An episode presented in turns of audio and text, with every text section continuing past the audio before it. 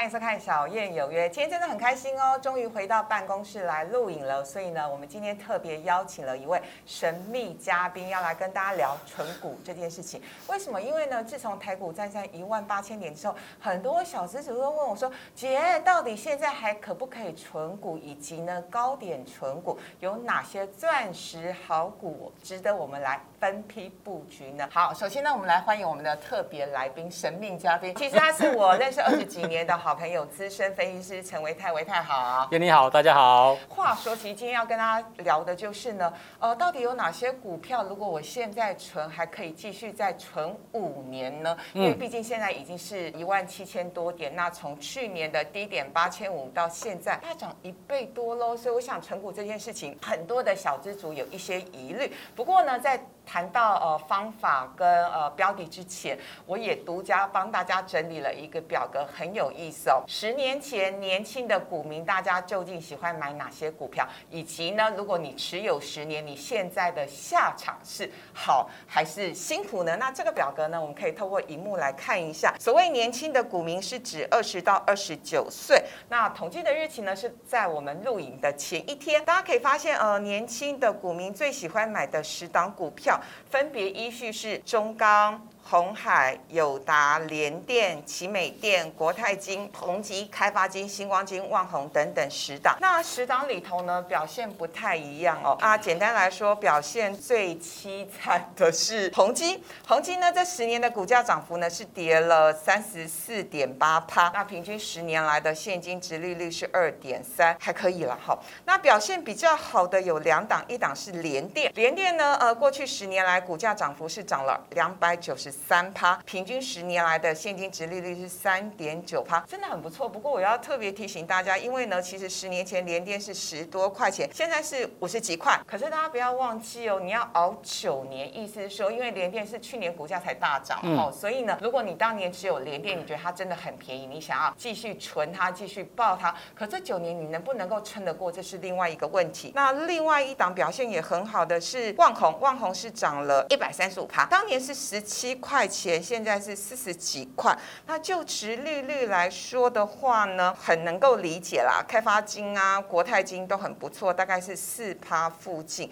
那我觉得我们稍微解释一下好了，就是呢，大家最喜欢存的前两名中钢跟红海，十年的股价的涨幅大概是二十趴，也就是一年两趴哎。所以当我帮大家做完这个统计之后，其实我做一个心得哎，是这个心得就是十年河东跟十年河西，就跟我们女生要。结婚选男朋友选老公一样，一旦你发现好像选错标的、选错对象的话，其实是要停损的，不然十年人生会有几个十年呢？老公可以停损的吗？啊，老公也是可以停 真的吗？我很多朋友都有停损，好，那第二春也过得蛮幸福的。恭喜！我再帮大家解读一下这十档里头，你有没有觉得有哪几档是如果你手上有，现在还可以继续放的？嗯，好。呃，从刚才艳丽姐所提供的这十档个股当中，我其实也有一个感想，嗯，就是存股并不是所有的股都适合存，有一些股票可能越存它就越薄，或者是说或许你没有怎么赔到。但是呢，随着物价膨胀，然后你的手中的钱放在这些定存股当中，可能并没有外面大家所想象的去持续的去做一个所谓的增值的动作。嗯，所以其实要做存股可以，那我个人认为说一定要慎选好股，否则你选到一个就是未来五年跟十年之后价值不如现在的一个股票，其实反而心里面会更难过。对，其实我看到这个表格，我延伸出另外一个想法跟意义，就是哇，选股那么难，那我不如存零零五零，这好像也是另外一种，也是一种方法。因为我们之前也帮大家介绍跟分析过，零零五零呢，其实你十年存下来，加上年化的呃报酬率，再加上配息，大概一年至少有八到九趴吧，也不错哦。跟这个两趴比较起来，其实是好很多的一个状况。所以这十档里头有没有你自己特别偏爱的一两档？有，这十档个股当中，我比较偏爱的第一个就是红海，当然它过去。几年，它大概就是在八十块钱到一百二十块钱左右，在这边区间做震荡。所以其实我都跟我的学生讲说，你只要红海看到七字头，你就买就是了。看到七字头，闭着眼睛买。对，因为其实按照过往的经验，其实红海很难很难看到七字头以下的数字，即便是即便是股灾，它都很少看到。就算有看到，也是稍纵即逝，哦，昙花一现，点到啊就没了。所以其实我看到七字头的一个股价的时候，就可以去留意它的一个布局的买点。那当然。另外一件事情是我个人认为，从现在角度来看，第一个，未来电动车五年，就是说到二零二五年到二甚至二零三零年，哦，基本上是属于电动车正要去做起飞的一个时间点。那我们台湾呢，其实非常非常具有优势，不管在零组件，或者是说在整个所谓的资通讯的部分，都非常非常的一个强劲。而目前呢，这么多的一个优秀的一个精英啊，准备被跟红海一起合作，打造我们在国内的一个所谓电动车大平台 M I H。所以其实我认为说，未来在这个红海这个登高一呼的情况之下，我们的电动车的一个产业应该是有机会。跑得比其他国家来的还要快，那所以我觉得站在这种老大哥的立场，我个人认为大者恒大，不管未来哪一家零组件厂商有机会拿到非常好的订单，可是我觉得真正受惠的就是平台厂商，所以我会特别的去关注到未来这三年到五年红海的一个走势。我再补充一下，其实七字头这个当时所设定的这个价格是在它减资之前。哦，它减资之后呢，其实它的股本就减少了，对，它 EPS 也往上做拉高了，所以其实 maybe 不会到七字头，可能就是八字头，我觉得其实都是一个长期以来可以关注的一个价位。好，接下来呢，就是我们今天的非常重要的焦点，就是可以再存五年的钻石好股有哪些？呃，燕丽姐很坏，因为呢，我设定的时间是五年，意思就是说，其实呢，为什么要设定五年？因为我认为台股其实多空一个循环就是三年。那如果设定五年，也就是我现在是相对高点进场，可是呢，历经五年之后，好歹我历经了走过了一个半的台股循环，嗯，也就是呢，我分批布局买一些好股，我想历经五年，你其实赚钱的几率还是蛮高的。那我们先请维泰分享一下他怎么选。那维泰讲完了，再换我讲。好，维泰先说一下。钻石很久远，一颗永流传。其实刚刚叶令九说了五年哦，其实我个人觉得五年其实不算特别的困难。嗯，因为我个人有一个嫁妆股投资法，嫁妆股的选股法，事实上就是为了女儿。如果说现在我要留一笔嫁妆给她，我现在要买什么样的股票？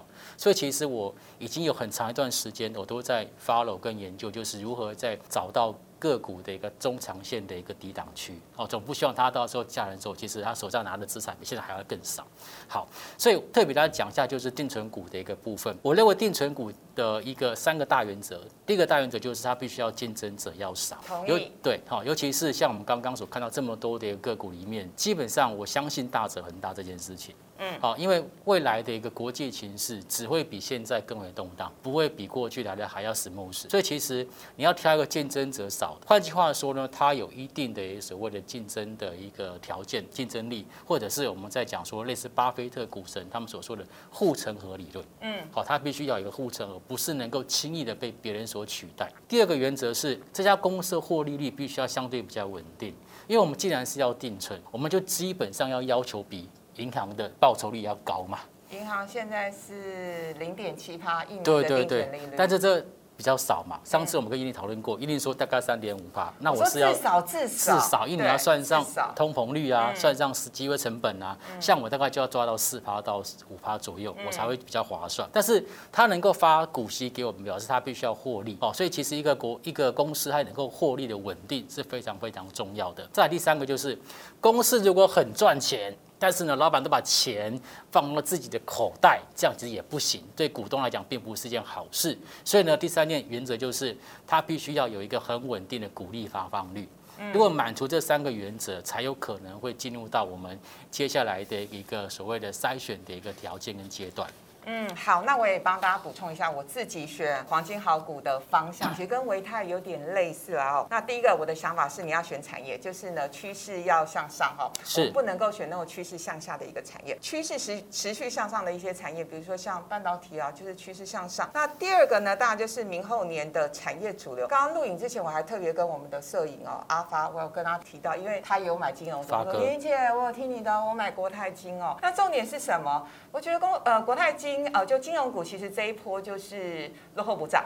它还不是目前的主流。那目前看起来啊，后年会升息了，那明年会不会升息？不知道。那以目前的通膨的速度，美国通膨的速度，我想金融股在快一点，明年下半年慢一点，后年应该会成为真正的主流。所以我们还是要挑主流来做纯股。那第三个呢，选产业的方向就是民生消费喽，因为呢，呃，我们要吃嘛，对不对？这一波呢，大家其实有些人收入变得比较少，可是该吃的零食、该买的 东西，我们不能能够饿肚子，好不好？所以这个是挑产业的部分。那其他呢？我觉得产业里头，我们还要再去挑龙头股。我自己有句 slogan 了哈，这句话拜拜托大家要把它记下。为什么？选股还有选工作，我们都要按照这个方法哈。一哥吃肉，二哥喝汤。小弟只能吃面包屑，好，我们要去一流的公司，一流的大品牌啊，因为是一流的公司才可以符合刚刚维泰讲的那种状况，就是呢，起码我们的配息要稳定，获利要稳定等等。然后其他的部分，我觉得最重要是要避开景气循环股，像是面板，然后特别要点名的是航运。好，那我们废话不多说，赶快请维泰跟我们讲一下你的这一次的筛选的条件有五项哦，我们简单带一下。好，我简单。跟大家分享五个筛选条件，第一个就是从刚刚那三个原则里面延伸出来，就是它最近三年的每一年的股息发放率都要超过百分之七十，也就是公司如果赚一百块，它要拿七十块出来分给股东。嗯，第二个就是这家公司负债比不能太高。也就是说，它的负债比以我的标准来看，它不可能又大于百分之五十，一定要在五十 percent 以下，这样子才不会说遇到未来的一些所谓突然起来的对，或者是升息，你的这个所谓的利息的一个支出大幅度提高，这些都会影响到它的获利率。第三个，外资持股比例要大于百分之三十，外资大于百分之三十，就表示其实基本上外资对这家公司，它算是长期以来它是有看好的，否则他不会平白无故拿百分之占这家公司百分之三十的持股。再就是这家公司的获益率哦，就存益率必须要大于百分之三十，哦，这个也是也是蛮重要的一件事情。再就是它的股本哦，必须要大于十亿，也就是刚刚所提到的，如果说这家公司股本够大，它的底子够厚，碰到一些所谓大风大浪，它可能也就不会说受到太过度的一个危机跟风险。好，那你帮大家挑的五档股票，我记得有三档是电子股。我们先来分享第一档哈，第一档也是我非常喜欢的，是延华哈。延华呢，我们看到它这家公司是在做工业电脑的设计跟自动化的一个方案的一个提供。那它现在可以说是工业电脑里面的一个龙头大厂哦，它是从这个华硕分割出来的公司。那么它最近三年的股息发放率非常漂亮。七十五趴，对，平均来讲是七十五趴。它负债比呢也是三十 percent 左右，外资的持股比大概四十 percent。那存率部分可能我刚刚也是比误，应该是存率大概十个 percent 以上。嗯，它的二零二零年存率大概有十四点二九 percent，那 EPS 是九点四元，它的股本是七十七点二亿。所以其实站在我们说的，它是不是符合我们所谓的竞争者优势？有。其实现在没有多少家工业电脑能够取代研华的一个地位。对，这第一个。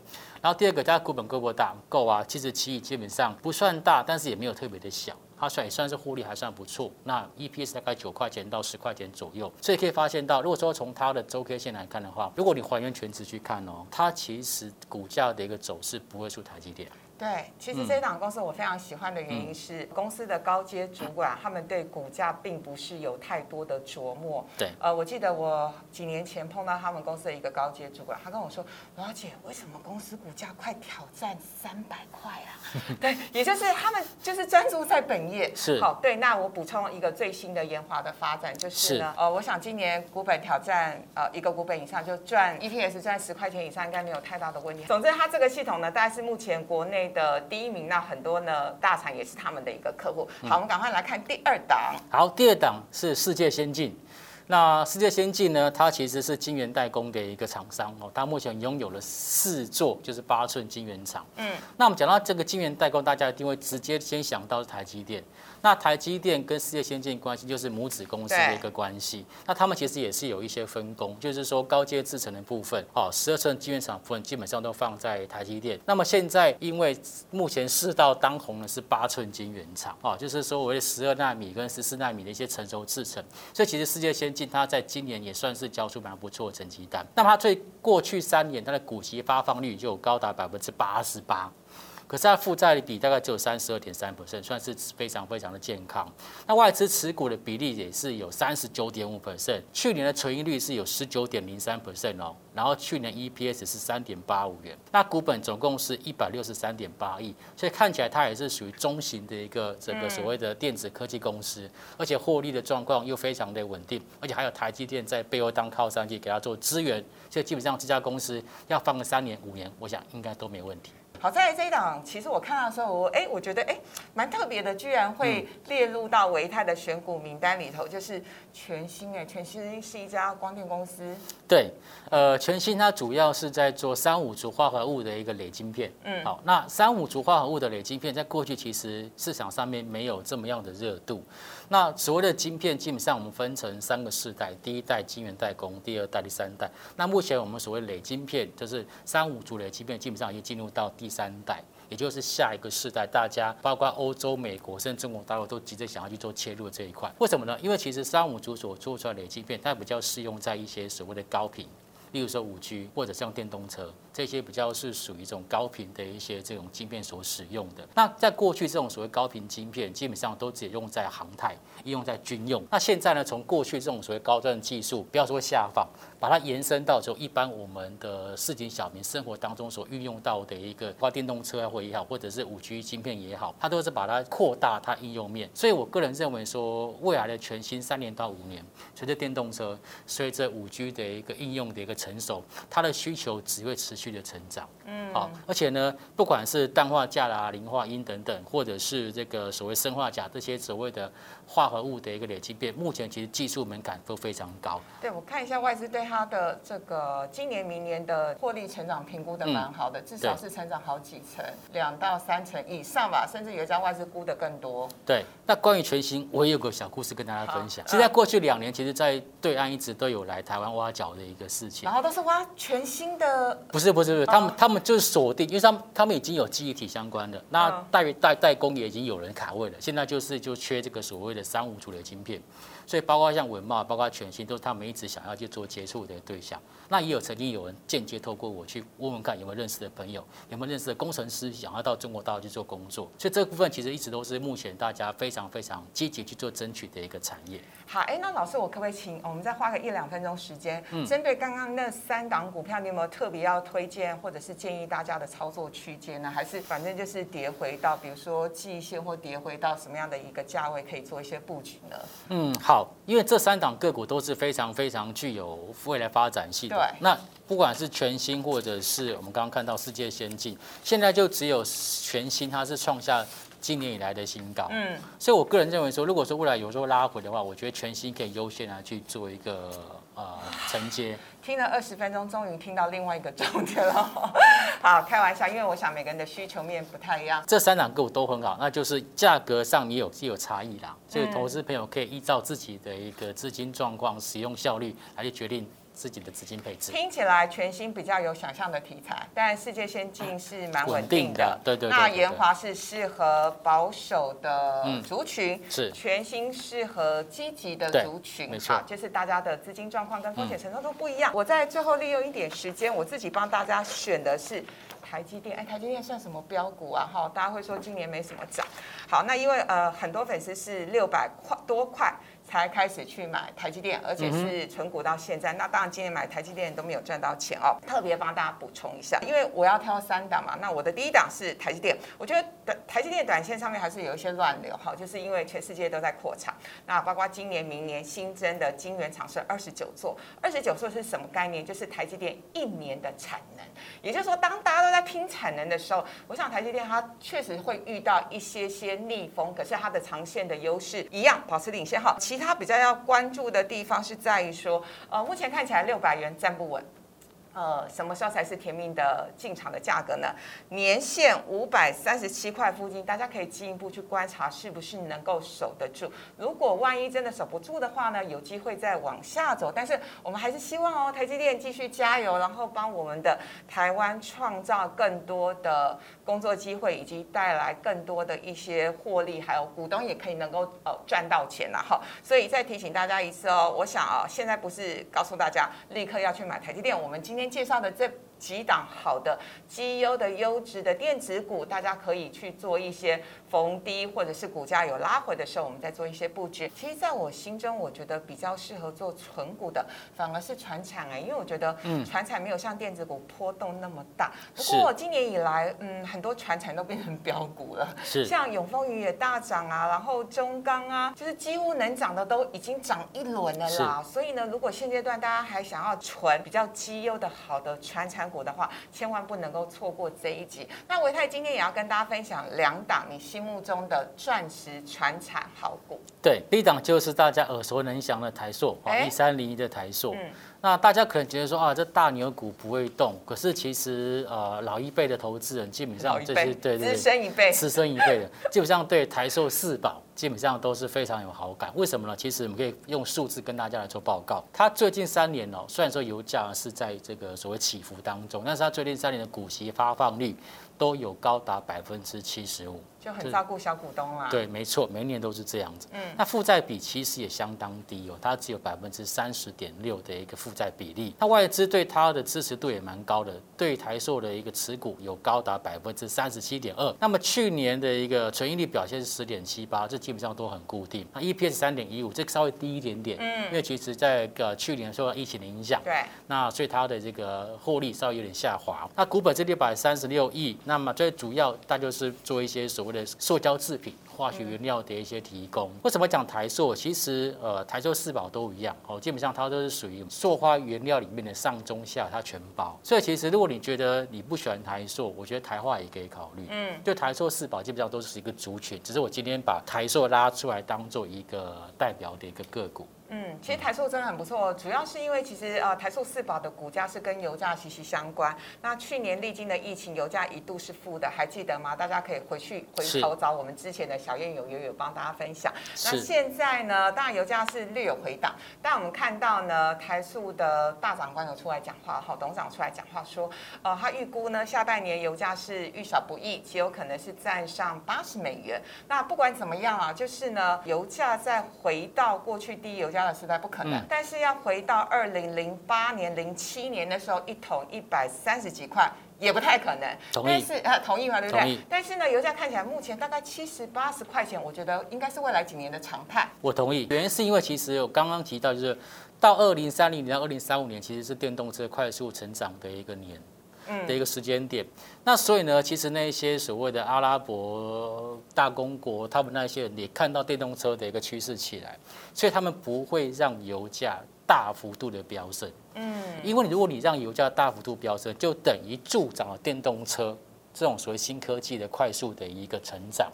所以未来的一个说油价，它会处于像刚刚叶林所说的，它就在一个区间，它不会让它跌到说我们自己没有钱可以赚。国家赔钱不会，它就会让它在一个区间当中，也就是因为油价在这个区间当中，反而有利台塑集团这一种所谓上中下游整合的一个公司，因为它每一个环节它都有它的利润可以抽出来。哎，所以很棒哦！我也帮大家去查了一些最新的外资的报告。当然，台塑今年第一季是二点三五元，去年同期当然是亏损啊，是负零点零六元，预估全年八块钱。那以目目前的股价。不会太贵了哈，如果大家有兴趣的话，也是分批做一些布局哦。那再来是裕日车，嗯，对，裕日车其实是我个人非常喜欢的一档股票。对，为什么？因为其他大家都在讲和泰车啊，对对。但是我其实是比较喜欢裕日车，原因呢，我们来看一下哈，它最近三年的股息发放率呢是高达百分之八十七。哦，这个太好了。哎，为什么会这样子呢？因为大股东千张大户的持股比例超过百分之九十。嗯，什么意思？就是我配，就是我，就是我配再多都没关系。对，反正都怎样，回到我自己口袋。没错，所以它一定高配息，它一定高配息，这毋庸置疑，这是人性。负债比很低，大概只有百分之二十一点九。嗯，OK，好，在外资持股也很高，百分之四十点八。那么获利率的部分也都非常的稳定哦。它在去年的收益率高达百分之二十二点零五，EPS 二十一点八哦。所以其实，在汽车界里面，这些的一个。好的数字，其实的确是非常非常去难超做超越的。那股本也就三十亿，嗯，OK。所以其实很多人在讲说台湾这么小，这个汽车市场有有有前景吗？其实如果你回去看台湾的这个汽车市场，每一年大概就是三个 percent 到五个 percent 稳定的成长，蛮稳定的，蛮稳定的。这就非常符合我们说定存股的一个产业的一个特性，它必须要非常的稳定，然后在这个稳定当中找到一些别人没有办法去挑战跟超越的一个个股。嗯，而且呢，呃，因为疫情的关系，我觉得很多的朋友呢，像我，我本来就会不会开车啊，可是我很多朋友因为疫情的关系，现在在认真学开车，哎，他们想说呢，至少就是呃买了一台车之后啊，那上下班也会比较没有那么多的一些担心跟害怕，所以我想，日车当然有它的一些竞争的优势，但我还是想帮观众朋友请教一下，维泰，就是刚刚你提到的这两档有没有特别的操作的区间，或者是有什么要特别给的建议呢？好。如果说在操作建议上来讲哦，其实我觉得像台塑这种这种公司，基本上都是当行情有出现不理性杀盘的时候，或者是当天大跌嘛，对对对对对，这种其实会非常的适合，就是所谓的一个中长期布局的投资朋友去做个介入。那以如果说以它的呃这个近期的股价的一个表现来看，其实我个人觉得一百块钱到九十块钱来讲，因为刚刚你有提到嘛，假设今年全年 EPS 是八块的话。哦，那其实假设它算是十二倍或者是十三倍、十五倍，基本上其实一百块钱都算是一个合理价位。哦，所以如果说回到一百块钱以下，我觉得就是属于长线布局的一个标的。那你在想嘛，如果说我们能够配到，嗯，如果是八块钱，假设配七十五趴，配四分之三，这就是六块钱哦，对吧？就六块，对不对？对。所以六块钱，假设我们预估今年。它的股息可以配到六块钱，那当它的价格来到九十块钱的时候，你想想看，它的股息自利率是不是超过六趴？没错，哎，我可以大胆预估了，它明年一定配的比今年好了，因为今年只有赚三块啊，对，因为今年的获利比去年好嘛，对不对？对对对对对。好，所以如果大家对配息这件事情真的很执着、很有兴趣的话，对对对对，对，可以呃，就是当。股价有点回档的时候做一些布局，然后再来，日车要补充吗？日车其实每年的 EPS 大概就在二十块钱上下，所以如果说以它目前的一个股价水准，我觉得如果能够回到呃，例如说两百五十块钱以下，就近两百块钱，基本上我觉得都还算是它在长线的一个区间波动范围的下缘，那就可以去做留意。好，那我们时间赶快进入回到我这边喽，因为我今天也有两档呃好股票跟大家分享。第一档就是我这两年不管每个节目都有推荐的，就是富邦金。富邦金是金控的一哥，然后目前看起来国泰金呢很积极要来挑战它。但是呢，呃，富邦金我觉得我很看好它，是因为它整个集团整合的非常好。那它去年呢 EPS 是八点五四，那今年上半年已经赚了去年的九成，再加上呢，其实富邦金啊旗下这个富邦人寿，他们投资了很多股票跟债券，当然，呃，去年还有今年上半年陆陆续续都有一些获利了结，但就我知道的情况是，不管是国泰金跟富邦金手上呢，可以在认列的资本利得至少还有一千亿，嗯，很吓人。所以呢，我想下半年获利不会太差。那唯一的变数是第四季或者是明年，当台股真的是有一些比较大幅度的回档，不管是十五趴的回档或者是二十趴的回档，我想当它的这个持有的部位陆陆续续认列的差不多的话，那就不太。可能每一年都赚 EPS 都十几块了哈，当然今年是大家是预估它今年有机会会呃挑战一个股本，然后另外要特别请大家注意一件事情，我接下来要讲的这一段，现在呢外资最新的评估是富邦金今年的净值是七十块钱，然后明年呢是七十六块钱，所以它现在的股价净值比是一点一四倍，这什么概念？我想如果你是我的粉丝，你就知道哦，我常常会建议大家一件事情，如果我们要投资金融股的话，股价净值比是非常重要的衡量的指标，那富。邦金跟国泰金都一样，股价净值比呢，长线来看，如果当它跌到零点六到零点七倍左右，就是长线最佳的买点。所以大家就自己去算了一下哈，我想这是小学程度的数学，应该都算得出来哦。好，那当然有大家会说啊，不过现在的股价对照零点六到零点七倍的股价净值比，好像距离有点遥远。那没关系，起码呢，我们可以等它略有回档，股价净值比来到一倍以下，我们再开始分批买，因为。呢，富邦金其实这两年就是有一个蛮固定的股性，就是除夕之前必涨，啊，除夕之后呢就要回归到个股的基本面了哈。好，再来讲的是这一档，我想很多人应该不会选到是大成，大成就是做鸡肉的，还有做饲料的，其实它的股价。还原全值之后，一点都不夸张，六年涨五倍，蛮甜美的哈。那其实呢，就很多的这个民生消费的必须的这这种类股来说，我觉得定存就是大家对于存股这件事情有兴趣的话，买这种股票有一个好处是，嗯。今年来大家有没有感受到物价涨得很夸张？是。有哈，我吃一个便当，大家都是要吃一百二十块以上才吃真的得真的真的，对，好，那呢，很多的民生消费品还来不及转嫁给消费者，可是对这种肌肉股啊，哈、嗯。就是这种民生的呃，大家一定要去买的东西的一些厂商，他们就可以及时做一些转嫁的动作。所以我想，呃，民生股有它的优势在这边。那我们来看一下它历年的获利，它去年的 EPS 是三点九九块，今年第一季就赚了一块多，我想它全年挑战四块应该没有太大的问题。而且，呃，我想我们在在选这种民生股的时候，我们还是要看它的成长性，太稳定，我觉得对我来说会不够激情啊，哈，我们还是要有点激情哈。它今年的成长是什么呢？它有一个嘉义的食品加工厂落成，本来应该是去年要落成，可是因为受到疫情的影响，所以 delay 到今年呃。下半年，那啊、呃一旦落成，然后新增产能之后，这是全台湾最大的食品加工厂，所以看起来今年营收至少是成长三成左右。好，那呃配息也配的不错，过去这二十年来平均的值利率是四点五五趴，而且这几年填息的状况也不错哦。所以如果你是非常积极保守的族群，我觉得这档股票呢就给大家当做一些建议跟参考。好，那我们今天节目呃进行到这边，最后一点时间，维泰有没有什么特别要补充的？做股票基本上一定要看长远。嗯，啊，如果说你是短时间之内波动，你就会被吓吓到震出去的这这种投资朋友的话，我觉得最好的操作方式就是等待。嗯，好、等待像刚经理所说的，哎，掉到一倍股价净值比的时候，这时候就勇敢做买进。嗯，那我最后送给大家就是用闲钱啦，因为呢，我们存的这些好股票呢，嗯有时候难免会遇到系统性风险，是股灾啊，或者是呃，全世界有什么其他的意外跟变化。当我们用闲钱的时候呢，你买了你不会有压力。第二个，如果它再跌，你就有资金继续买。然后就可以摊平你的成本，对不对？这个就是纯股的精髓。好，那我们今天节目就进行到这边，非常感谢维泰，也谢谢大家收看，拜拜，拜拜。